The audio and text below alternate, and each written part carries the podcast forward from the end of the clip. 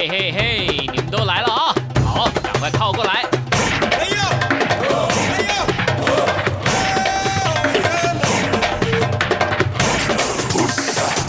想了解台湾吗？一起来收听《台湾红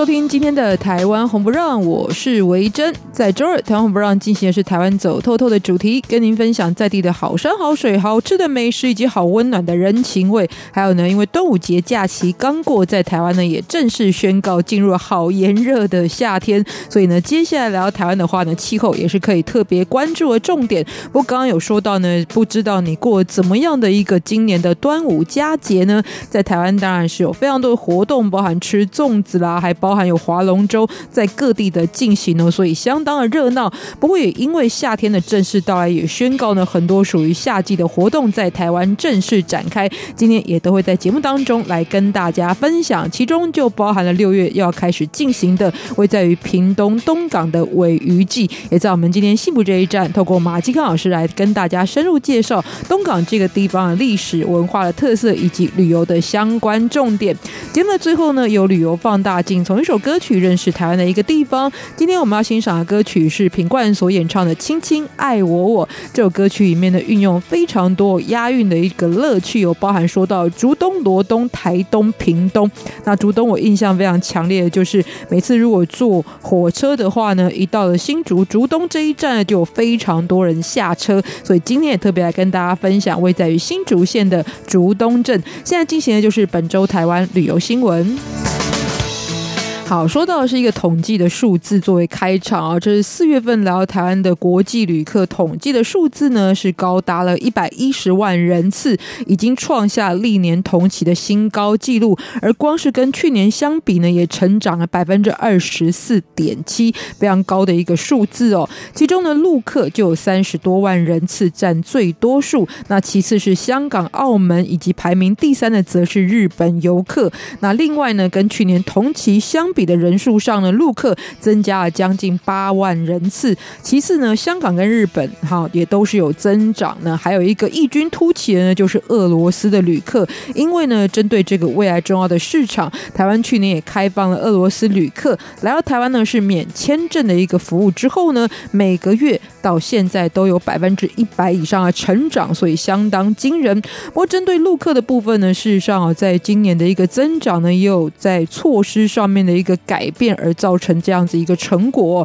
包含从今年四月一号开始呢，其实中国大陆的旅客来到台湾观光，应被存款呢由二十万元已经调降为十万元。很多朋友也许还不知道这个消息哦。而且如果你是持有美国、加拿大、英国、日本、还有澳洲、纽西兰、韩韩国以及欧盟的申根签证的这一个国家的有效签证的朋友的话呢，也可以取代原先的财力证明，这都可以促使陆客来到台湾。观光呢更为的便利，而且当然也会造成人数增加的一个情况。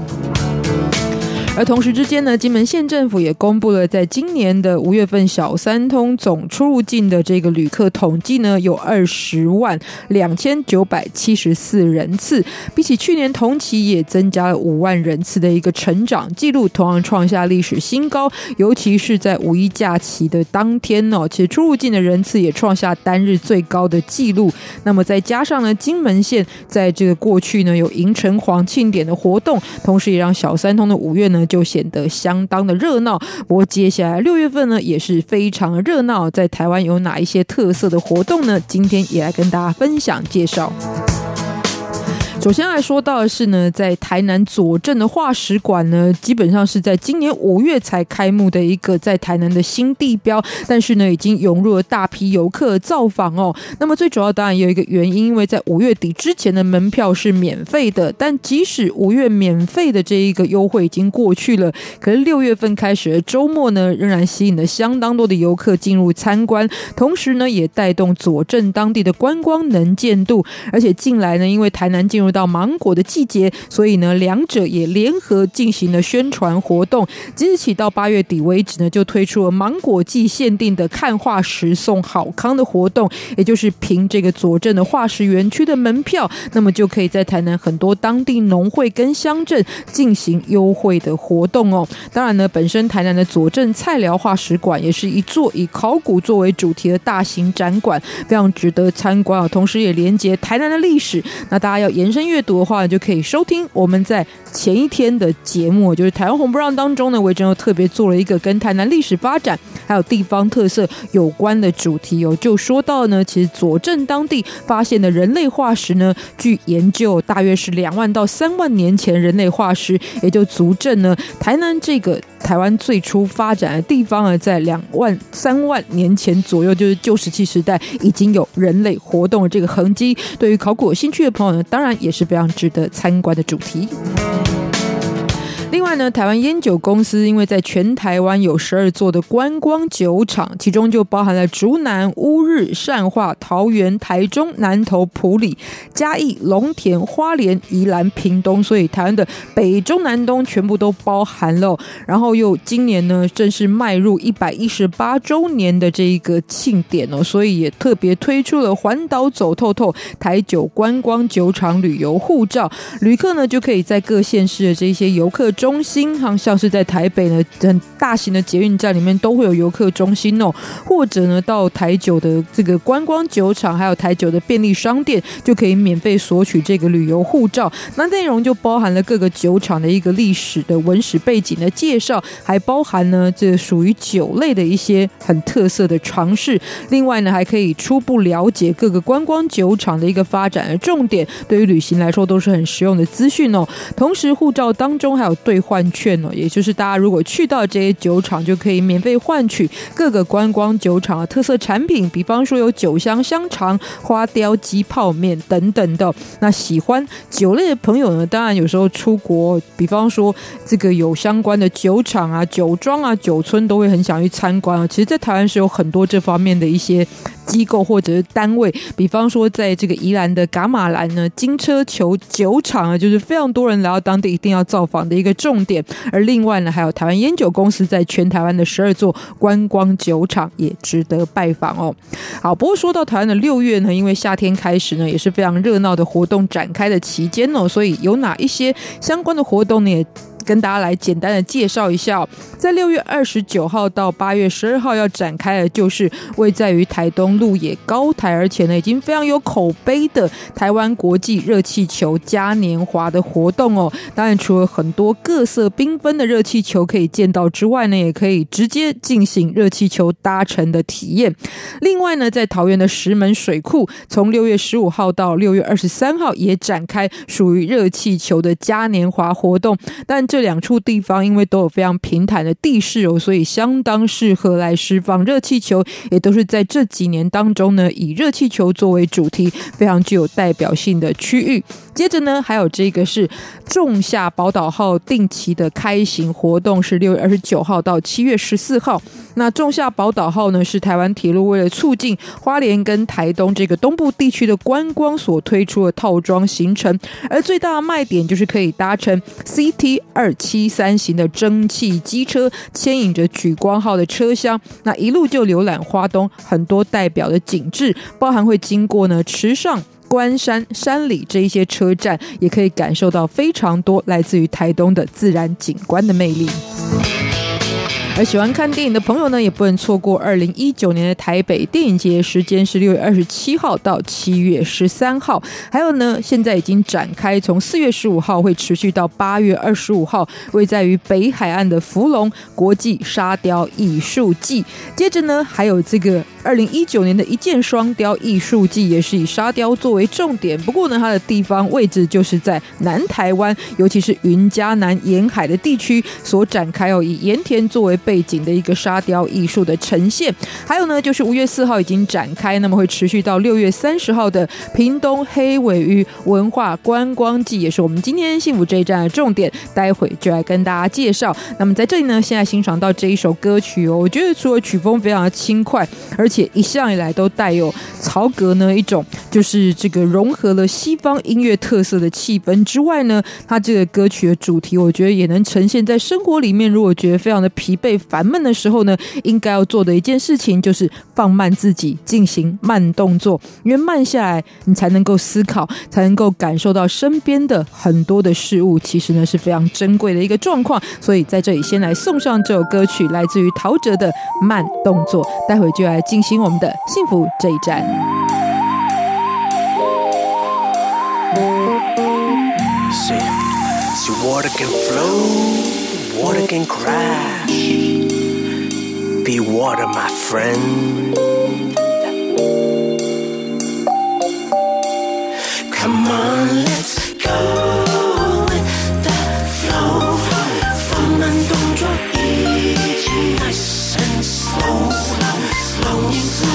是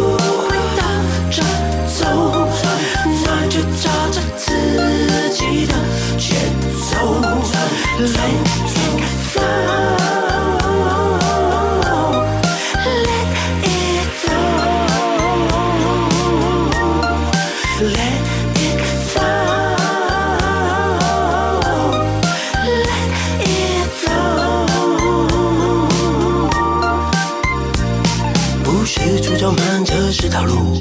一柔克刚的招数，借力使力，打太极谁太急？顺其自然，自然而然，行云流水，就像大自然，多自然。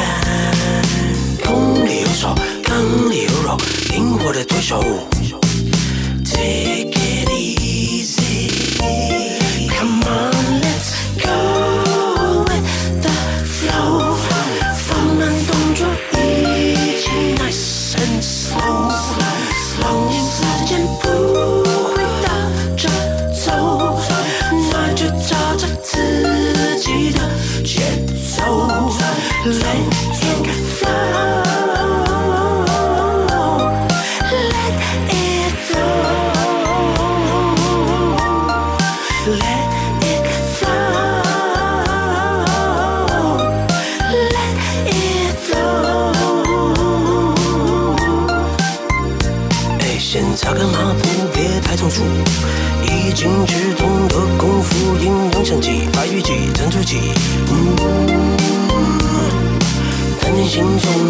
中，一拍轻松，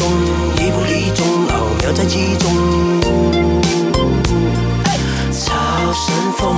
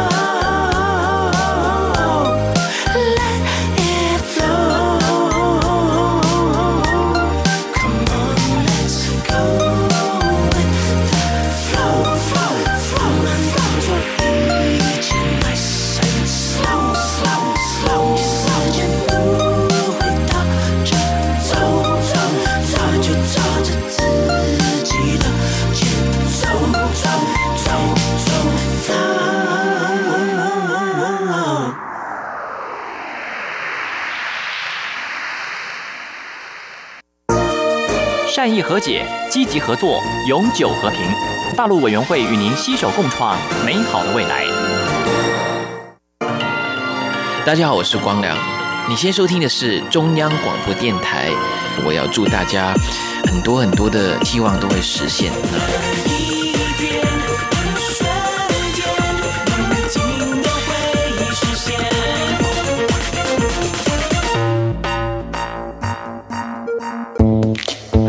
您再继续收听《台湾红不让》，我是维珍。在台湾呢，大家都知道，除了有海洋文化之外呢，老师也常常说，其实更丰盛的是海鲜文化。但是呢，很多人都想要吃到价廉物美这样子的海鲜。不过，由于呢各地的资源呢是有点不太一样的，所以每个地方的特产或重点都是有所不同的。今天要介绍这个地方，可以说是台湾的尾鱼的故乡，而且说是一个黑金发展的区域。不过，这个黑金呢，形容的就是捕获到的鱼业资源，这也就是位在于屏东的东港乡。欢迎来介绍，就是我们旅游专家马继康老师。大家好，各位听众朋友，大家好。是在记得这个大概从二十年前开始吧，不要说我自己是高雄人，然后但是呢，每一次说到这个有认识东港的朋友呢，都会问他说：“哎，你什么时候送个两块乌鱼子来吃吃这样子哦？”那尤其是媒体后来又报道了，其实，在尾鱼季当中就可以看到很多非常的，就是在拍卖的过程当中很热闹这样子一个市集哦，所以也让很多人对于东港感到非常好奇。基本上海鲜或是海洋的一个连接，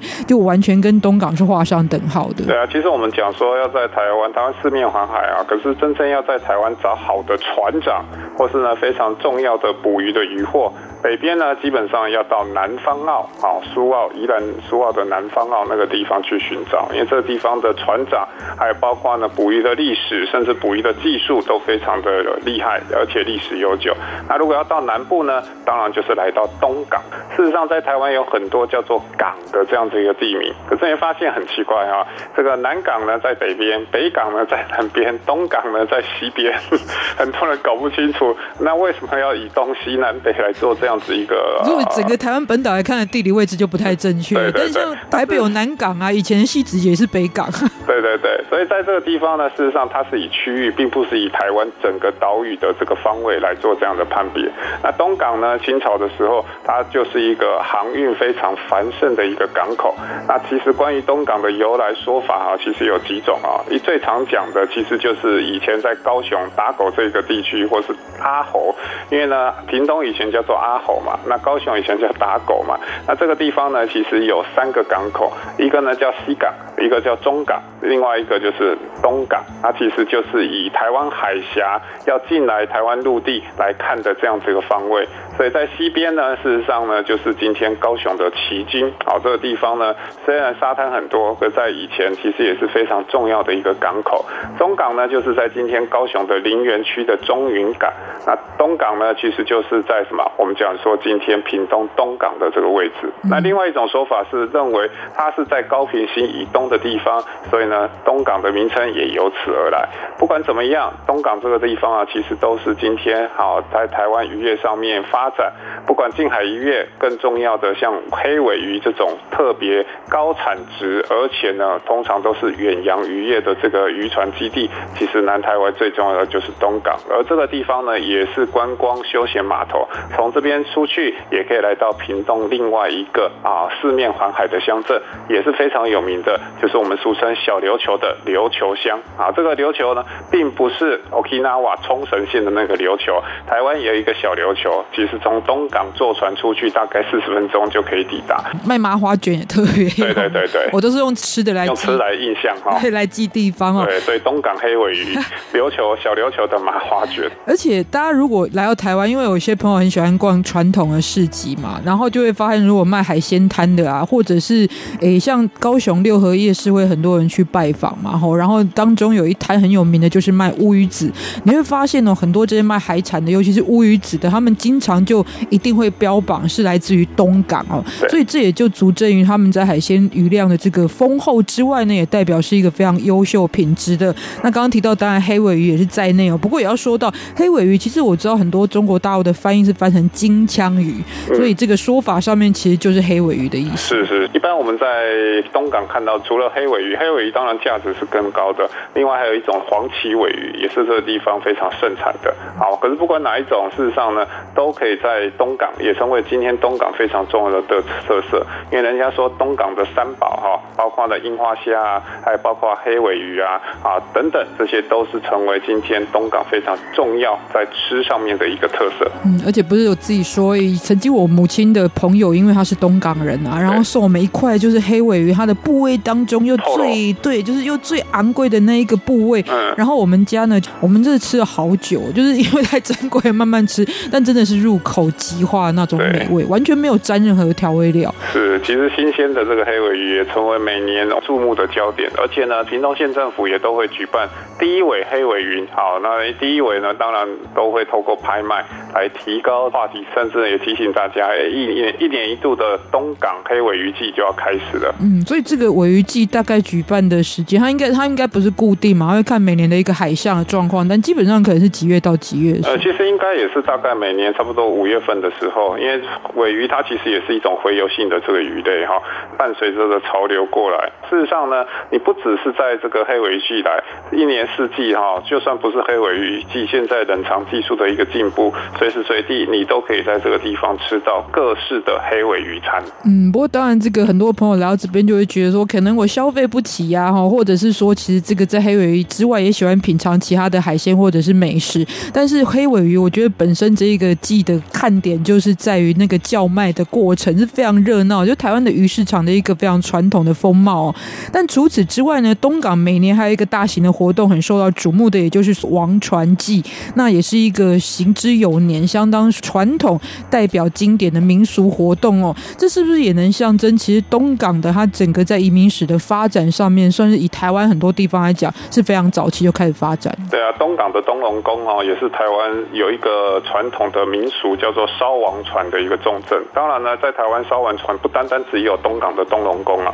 包括小琉球也有烧王船的一个习俗。而东港这个烧王船的活动也成为重要的一个文化资产。那里面其实拜的是温府千岁。因为早期各位知道，其实台湾尤其东港啊地处南边，非常的热。当时的角度来看，就是瘴疠之气非常非常的多。所以呢，当年呢，其实温府王也来到这个地方，最主要甚至烧王船也是希望把这个瘟疫借由烧王船，把这些瘟疫全部赶到这个船上，然后在海边把它全部烧尽。烧尽之后呢，对于当地的这些啊环境啊、瘟疫啊，相对来讲就会少掉很多。所以呢，这个不是每年所举办的哈，三年才有举办一次东港迎王船的活动。而这银王船啊来到的时候，你发现哇，整个东港基本上人山人海啊，不管外地来的、本地来的，而且呢，每次举办这个烧王船的时候。最大的看点就是这些耗费巨资盖的豪华又威严的这个王船。那所以呢，在每年东龙宫烧王船的时候呢，这些很多很有趣的这个部分呢，我们待会儿呢再来跟各位详细的说明。是的，老师也已经很知道我们做节目的规矩了、逻辑了哈。现来听到一首歌曲，待会再继续跟大家介绍。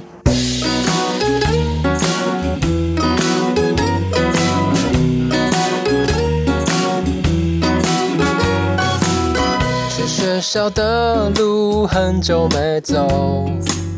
最近也换了新的工作，所有的追求是不是缺少了什么？想象着生活风平浪静，打开了窗户，突然想起你在的世界。会不会很靠近水星？看鱼仔伫遐想来想去，想来想去，我对你想来想去，想来想去。这几认真，拢是因为你。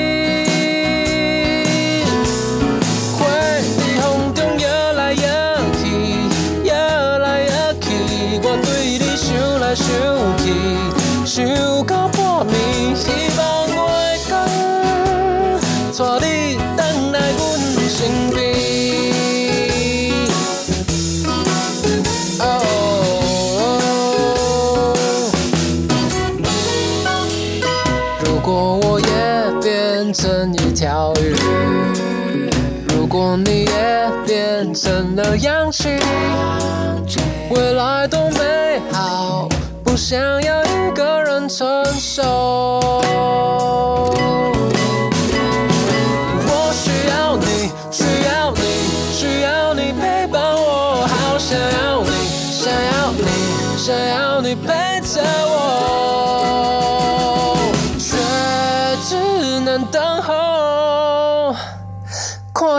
看戏仔伫遐想来想去，想来想去，我对你想来想去，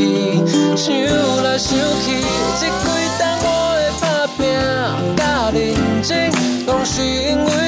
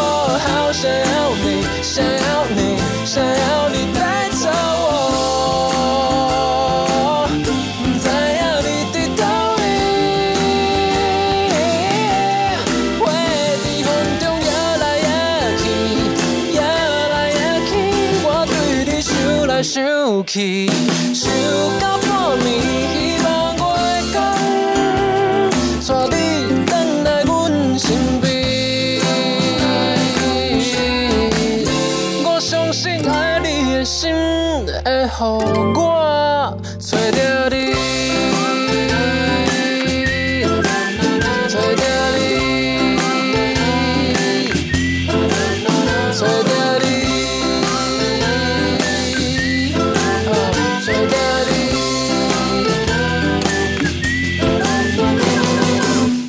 好，在我们今天幸福这一站呢，要来跟大家分享的就是位在于屏东县的东港镇这个地方。那除了呢这个以位于知名之外，包含它有很多人文史迹以及当地的故事呢，也都相当引人入胜。来跟我们介绍的就是马继康老师。大家好。是，其实这个东龙宫的历史非常的悠久，它大概是从清朝康熙年间开始就在此设立了，所以也是一个有数百年历史的庙宇喽。那当然，庙宇本身的建筑，台湾的庙宇建筑呢。这个我必须要讲一下，很有趣，因为我最近还蛮爱看一些中国大陆的游客来台湾，然后呢就拍成了像是 vlog 或是一些文字的记录啊。那有些人就会觉得台湾的庙宇呢，就是诶装饰的非常的华丽，然后呢不管什么庙宇都有龙啦，或者是外面有很多的剪贴啊，看起来相当的复杂哦。但是大家不知道吗？那个是台湾的剪黏艺术的呈现。是没错。嗯，所以在这个东龙宫这个地方，如果以一个艺术层面的看点来说的话，也是非常的具有这个看头，就是对，因为东龙宫是东港地区最重要的一座庙宇啊，所以呢，当然在这个外表啊，还有包括装饰上面，跟其他的庙宇比较起来，也是不遑多让。所以上面呢，包括雕刻，还有包括像维正刚刚提到的剪黏，因为这都是在台湾传统民间道教庙宇当中必竟会看到的。那当地呢，其实最主要的，其实也是东龙宫的这个圆门哈。那这个圆门呢，牌楼哈，它是用黄金来做打造。所以呢，这其实也是成为东龙宫最重要的地标。好，那当地呢也把它叫做黄金牌楼。那不管在东港来讲，或是在全台湾的这些庙宇来讲，好，它的造型都是非常特殊，也是成为东龙宫的一个重要地标。一个庙宇如果香火非常的鼎盛，也在于它在过去的这些历史当中，大家也都觉得它是非常灵验的。当然，各位相不相信是一回事，不过我觉得这一些传说能在旅行过程当中会觉得特别的有趣哦。所以，除了刚刚老师所说的在建筑上，的一个特色之外，来到这边听说有一个很特殊的铜钟，大铜钟一定要看的，因为它等于是有一个差一点被烧掉的过程，但是却很神奇的被保存下来。对啊，这个铜钟其实日治时期打造的，相传在二次世界大战的时候呢，日本人因为战事的这个吃紧啊，所以呢跟台湾民间征收所有的金属器物。那当然这一口铜钟也不可幸免。那后来呢，这口铜钟也送去钢铁厂熔炉了。啊那当时所有同时送进去的这些金属器物都已经融化了，可是这只有这一头铜钟它是完好无损，所以呢，铁工厂的人看到这个神机，哇，秘密的把这一个铜钟送回东龙宫，不敢再融化了。其实现在在当地啊，东龙宫所举办的所有的这个活动，啊，基本上呢，要寻古礼、鸣鼓雷钟的时候，一样用这一口铜钟在进行，也成为当地人津津乐道的一个奇闻异事。因为以前要练这一些钢铁的时候，搞不好你家的锅碗瓢盆、菜刀都不会放过。那这么大的一口铜钟，当然不会放过。可是为什么它能够完好保存？就是过去曾经有过这样的一个事迹，就是哦。对啊，其实一座庙越灵验，你会发现这样子的一个事情，当然也会越多，当然也会让更多的信徒更深信不疑、津津乐道。所以这其实我觉得就是一个庙宇在正向循环的过程当中，一来呢，因为它非常灵验，有很多故事啊。当然这些故事随着口耳相传，当然也会造就更多的香客来到这个地方。但有一个地方，大家来到东龙宫不要吓一跳，你可能会看到有人拿着棍子在打人，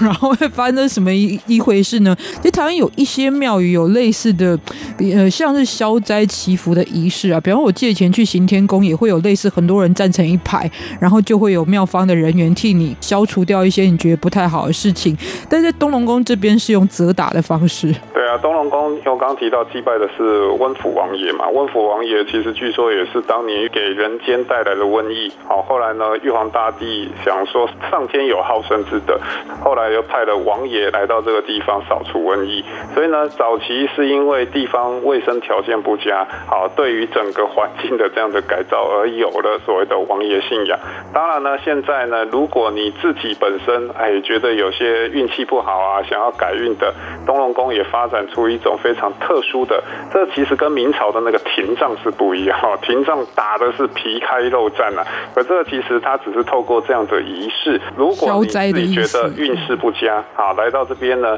你不能说哎我自己来就好了，好，你要去跋杯获得这个王爷允许之后呢，就会有这种神职人员，其实就是温王爷的职的概念，来责打这一个信众，被这个大板呢打一下代表十下，所以呢。总共打十下，代表打了一百下之后，再回到这个温王爷的前面再跋杯，必须要跋到醒杯。各位知道醒杯其实就是那个脚那个交杯哈，一正一反。那第一次呢，直到交杯的时候就打十下啊。如果呢投掷太多了，才到打到这个醒杯，啊，责打的次数会往上攀升。这跟我们之前在介绍南投竹山指南宫要借发财金一样，第一次圣杯你可以借六百啊，第二次呢你借五百，第三次呢借四百。好，其实也有一个所谓的等比级，呃，就等差级数的这样子一个概念。这也是当地哈很特别的一种改运的一个方法。嗯，所以这样的杖子是当地的一个习俗，大家。不要以为觉得在霸凌，就是对对对对，不过这是形式上的一个责打，并不是真正哇非常用力的一个责打。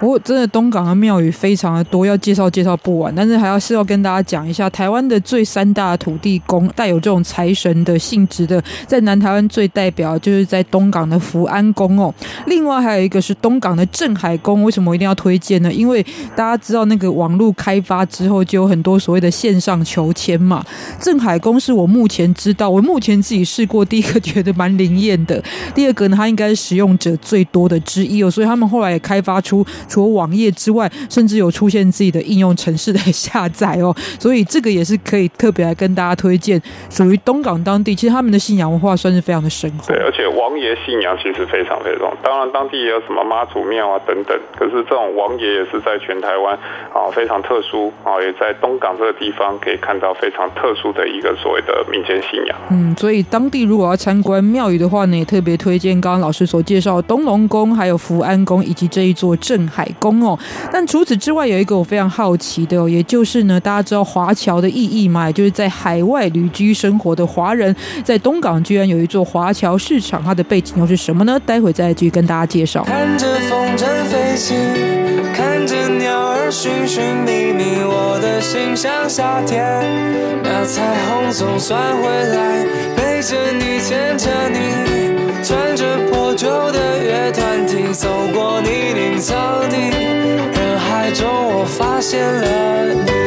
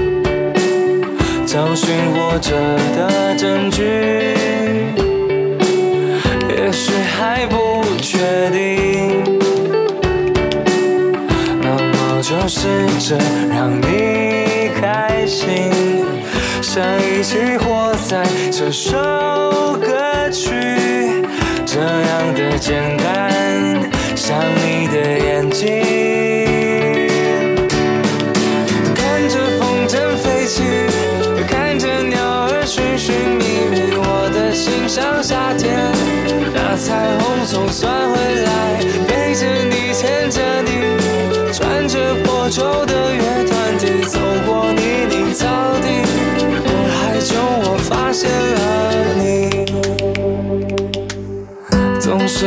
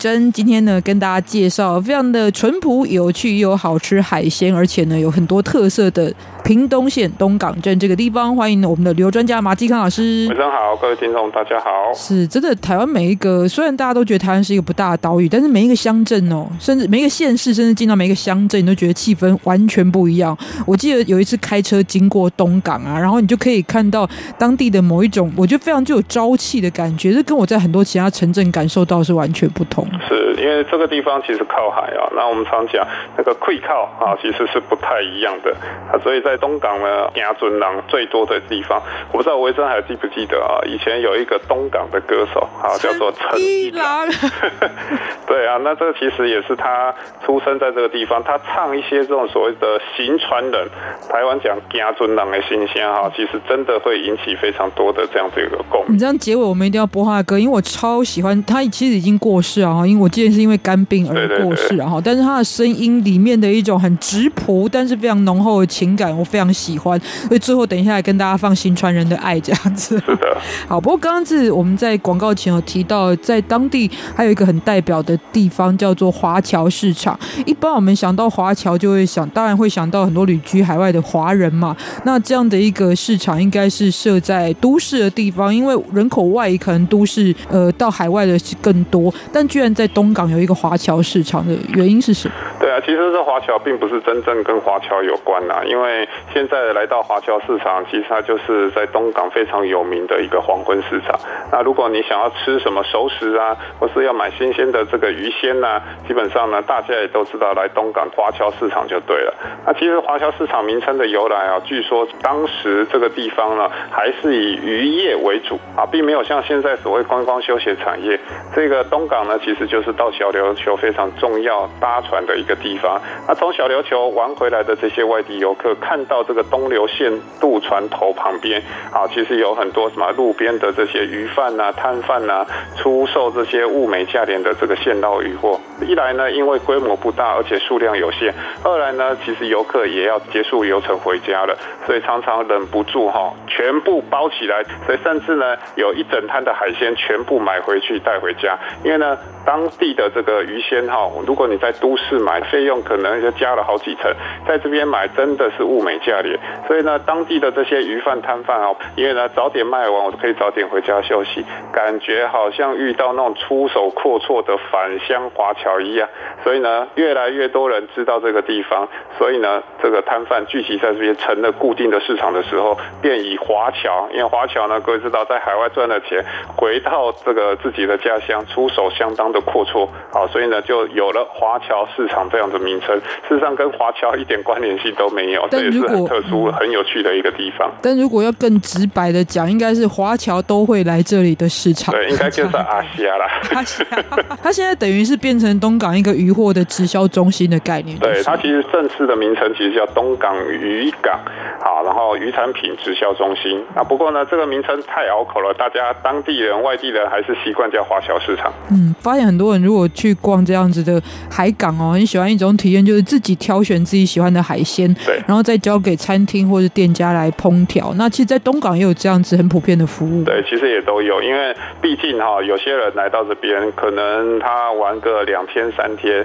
像我们刚刚提到，最后一天你要回去，你才可能买生鲜鱼货嘛。啊，可是第一天你又很想吃怎么办？那这时候你可以挑新鲜的鱼产品，在这边待客烹调，一样可以吃到物美价廉的这样子一个感觉。如果是老师你来东港的话，你一定会买什么？点什么？怎么做法？怎么吃？哎、欸，其实当地我们刚刚提到三宝嘛，鱿鱼子嘛，然后还有包括黑尾鱼啊，另外像这个樱花虾。好，那其实呢，当地除了这三样东西，好，其实还有像这个旗鱼啊。其实我觉得东港的这个海鲜哈，最主要人工五七的嘎多鲜，这个地方强调也就是现捞，然后现杀现做。其实很多哈，其实就是我常常讲尊重店家的专业，我会建议我会问他，哎，这样子一个这个海产要怎么料理？他其实也会由他的经验，甚至呢，哎，他觉的客人的反应来推荐给我们。所以这其实来到这边真的教学相长啊。哦，所以比方说像虾子，甚至他也会建议你，你要用盐烧啦，或者炒大蒜，或者直接切，我们撒来的价就是水煮之后就可以吃了。那也会提供很多不同的选项。对，没错。而且在这边呢，嗯、除了吃这些海鲜之外，你还可以吃一样东西，叫做双高润。好，这也是东港呢非常具有特色的。另外呢，如果你觉得哎这样还是吃不饱，来到这边其实也别错过东港非常特殊的一个小吃料理，叫做饭汤。啊，这个饭饭汤呢，其实也是在东港地区很特殊的一种这个吃法，价格不贵。通常呢，当地大概五十块，可是呢，满满的都是这种海鲜。那其实呢，这个饭汤就是我们有点讲说这个汤饭啊，里面各式各样的料啊，像鹅啊，还有包括鱼啊。那当地呢，其实有很多这种饭汤的这个摊位哈。那这些摊位呢，其实也都是当地包括外地人的最爱。里面其实就有什么，像樱花虾啊。鹅啊，然后还有包括虾子啊、鱼丸啊，好，其实只要铜板价，可是里面的配料基本上一点都不马虎，再加上熬煮非常久的这个高汤，吃下去一碗啊，其实真的饱足感、满足感非常的够。真的，我觉得要煮粥类的啊，用海鲜去熬是最好吃的，不管怎么吃都会觉得这个是味道最浓厚的。对，然后再这样子一碗就可以吃得到，我现在已经有流口水的感觉了哦。好，所以东港这个地方呢，也在于今年的这个台湾灯会呢。就特别在当地的大鹏湾国家风景区来举办哦。大鹏湾本身其实也是一个海陆空三种都能玩，海上跟空中运动大家都很熟悉嘛。不过以陆上运动来讲，这里还有一个特色就是赛车赛车。对对对，嗯、所以真的陆海空都可以在东港。尤其呢，现在又成立了这个大鹏湾国家风景区。好，当然由于今年屏东灯会的成功，好，据说呢，现在大鹏湾哎人潮也慢慢的拥挤啊，不一定要等到这个东港迎王船的时候，其实随时随地都能够来东港走一走、看一看。所以东港本来就是很多台湾的民众喜欢造访的地方，也透过今年台湾灯会呢，也让更多人对它是更为好奇。今天就特别来跟大家介绍，也感谢我们的马吉康老师。谢谢，拜拜。那这里我们就来欣赏出生自东港的歌手陈一郎的代表作之一，也就是新传人的《纯情曲》。待会回到节目当中，就来进行旅游放大镜。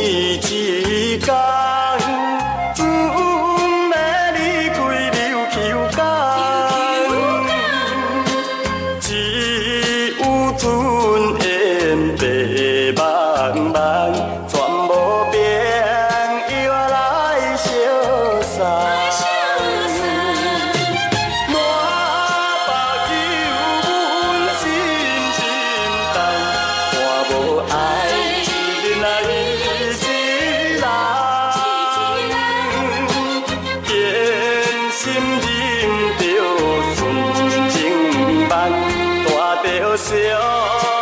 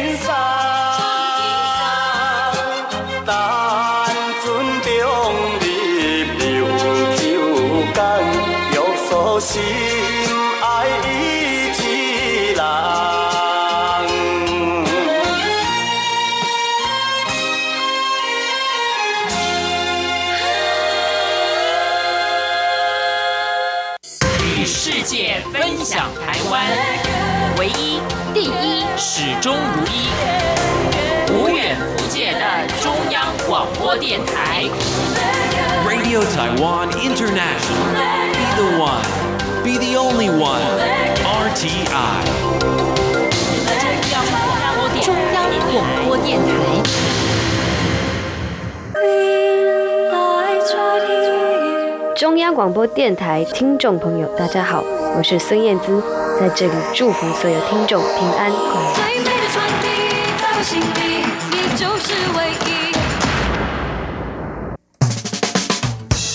您所继续收听的节目是《台湾红不让》，我是维珍。在我们最后进行的单元“旅游放大镜”，从一首歌曲认识台湾的一个地方。今天呢，要来欣赏的是一首很好用的歌曲，因为呢，它包含了台湾非常多地方的地名哦，有新竹的竹东，还有呢这个宜兰的罗东，还有台东，还有屏东。这首歌曲呢，就是品冠的《亲亲爱我我》。那么在当中呢，就选择这个地方来介绍，也就是位在于新竹县的竹东镇。说到竹东这个地方，刚刚在开场说到，就是我经常搭火车的时候呢，都会非常惊讶，哇，在竹东这个地方好多人下车哦，所以呢，可见是人口非常稠密的一个城镇哦。而的确呢，它也是全台湾人口呢居于第二大的一个乡镇，仅次于南投县的草屯镇。而在这个地方呢，有非常多呈现的传统历史风貌特色之外呢，也是很多，尤其是像文青的朋友啊，喜欢文史的朋友，然后现在就留。流行的一种叫老宅之旅。那么这一些老厝、老宅院呢，是在台湾哦，遍布非常多的。除了在府城、台南之外呢，另外一个代表的地方就是在新竹，尤其是在竹东这个地方，有很多保存的非常完善的这样子一个宅院的形式。待会也都会来跟大家介绍。那先说到竹东的旧名呢，叫做树起林，这个“起”是枸杞的“杞”，这个字哦，也是一种树的类型。那么大概时间是是在清朝乾隆年间就开始有汉人移民到此地。那当他们在开垦的时候呢，就发现哇，这个地方呢生长着非常多、相当茂盛的这一些树起。那最主要呢，它也是作为中低海拔的植物哦，所以呢，在最初的时候呢，就直接用这个当地的这个植物的代表物树起林来称呼它哦。那么在一七呃一七六九年之后呢，则是有很多，尤其是来自于广东惠州这一带移民进入之后呢，就更逐渐的扩大发展。之后直到一九二零年代日本时期呢，由于行政区域重新规划，那当时就以位在新竹东方的这个地理位置的概念，就把当地呢改名叫做竹东，而一直沿用至今。而这个作为全台湾人口第二大的乡镇呢，在今天呢所见到非常这个特色的文化，就是属于客家族群的文化。不过在更早之前呢，这里其实是原住民泰雅族还有赛夏族的猎场以及生活区域。直到大量的移民进入开垦之后，尤其刚刚提到来自于广东的这一些移民呢，最主要都是客家族群为主哦，所以融入了呈现今天文化上的一个客家城镇的特色。当然来到这边呢，体验。客家的文化跟风情也是一个主题重点。我在这里呢，也有很多属于产业的特色哦。那么，其实曾经呢，竹东不仅是呃人口非常多的一个城镇，很多人不知道之外呢，它也是台湾重要的一个林场之一哦。在早年呢，尤其是在这个二次大战结束之后呢，正曾经跃升为台湾的三大林场之一。那今天的展览馆呢，最主要在过去也是日治时期所建造的一个出张所，所以呢。也非常具有历史的一个参观的价值。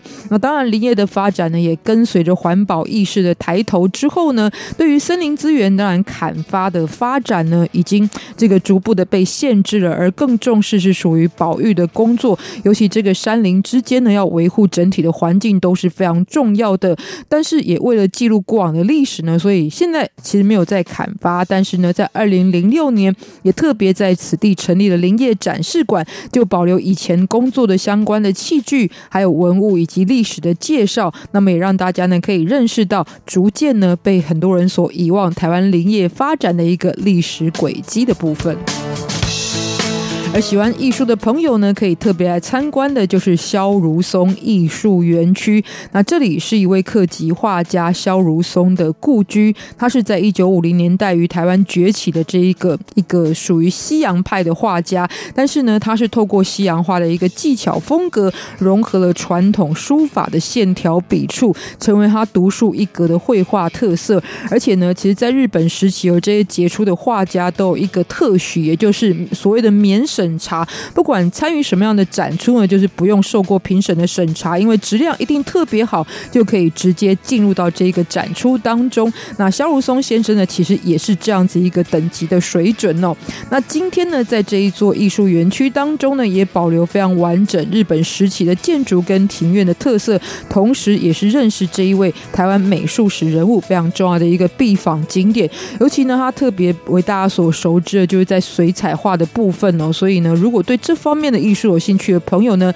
来到竹东当地也可以特别拜访啊，就是这一座萧如松艺术园区。而在当地还有一座这个属于日治时期的建筑，就是元东山神社哦。那它的位置呢，如果今天去会觉得很特别，是在当地山区之间的一个国小，就是元东国小里面。可是呢，这座神社现在虽然没有保存的非常的完整，但是重点它是记录了过往呢台湾一个石油开发的历史。因为在日本时期呢，曾经在这里发生过一个事情，就是油井发生的大火，那遭到呃，就是后来在扑灭之后呢，虽然是一场意外啊，但是日本官方呢也就觉得，哎，这里一定存有大量的石油，才会引发出这样子一场大火，所以就决定在当地来开发石油的产业，同时呢，也为了祈求发展平安顺利，所以新建的这一座神社，最主要呢就是有一个祭祀当地山神的意义，那希望呢山神可以保佑这个开发过程非常的顺利，而且呢，这个建造的过程呢，这一座神社也是由当地的地方人士捐地跟捐款来出资兴建的。那现在在留存的石柱雕刻呢，也可以看到当年捐赠者的姓名。不过重点是呢，后来开发出的石油呢，并没有非常丰沛的情况，但也透过这个神社留下这样子一个属于竹东石油产业的发展过程。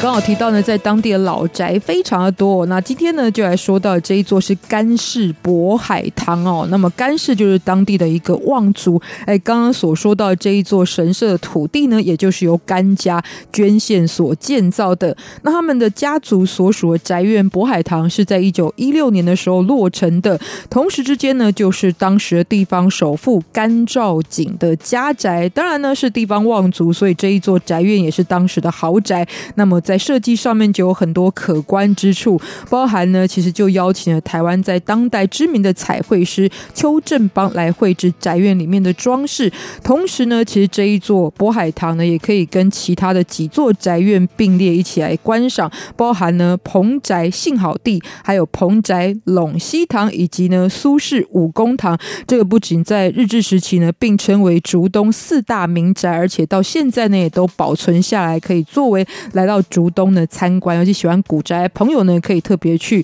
安排的一个重点哦。另外，在当地呢，还有一个很特殊的建物，也才发现原来呢，以前哦，对于这个脚踏车的服务呢，也是相当周到的。那么人们呢，把这个建筑称为是小江亭。那其实呢，就是早年人们多半是以脚踏车作为代步的工具，所以呢，甘氏家族也跟当地的士绅呢，就特别筹资来新建了一个非常轻便的这个属于。便车，也就是脚踏车停靠站，所以呢，可是从外观最奇特的是，从外观你看不出来，因为它是一个非常华丽的欧式建筑，你可以看到廊柱啦，还有欧式的这种仿巴洛克式的这个石柱的设计，可是呢，却是以前这些家族们呢，为了地方人士所成立的一个。便车的停靠站哦，所以我觉得这也是非常有趣的一个地方上的地标。再呢，如果喜欢老街特色的朋友呢，在当地也有上品老街可以去驻足观赏哦。那么在这个地方呢，其实是从光绪年间就已经开始发展的一个繁华市街的。不过现在见到的呢，大多数是日治时期保留至今的一个砖构的木造建筑哦。同时呢，也搭配了闽南式的骑楼，还有仿巴洛克式的拱廊的设计，尤其是在传。统的客家聚落当中呢，其实竹东这个地方的老街呢，就呈现完全属于自身的一个非常独特的风貌，也就是在当地的上品老街也特别来跟大家推荐。那最后，我们就一起来欣赏这一首提到的竹东的歌曲，来自于品冠所演唱的《亲亲爱我我》。歌声当中也要跟您说再见了，不要忘记下周同一时间也要继续锁定我们的台湾红不让，台湾走透透。有幸也可以来到我们的三三八八 at rti 点 org 点 tw，下次见，拜拜。还不懂，你却跑去了广东，还说遇到台风，电话不通，摆明了又糊弄我。哼，明明约好要去九龙，偏偏你想逛金钟，还说是我耳聋，都听不懂。搞的我好久好久。亲亲爱我，打我是我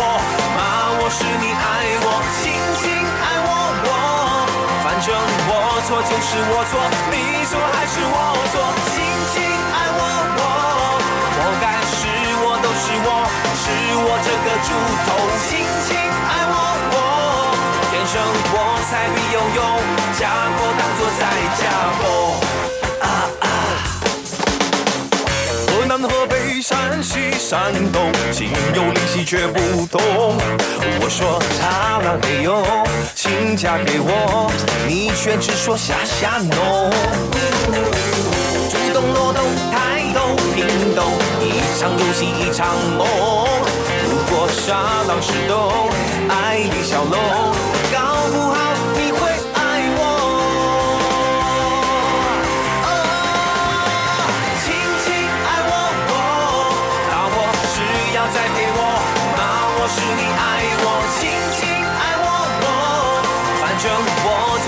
我错，你错还是我错，轻轻爱我，我，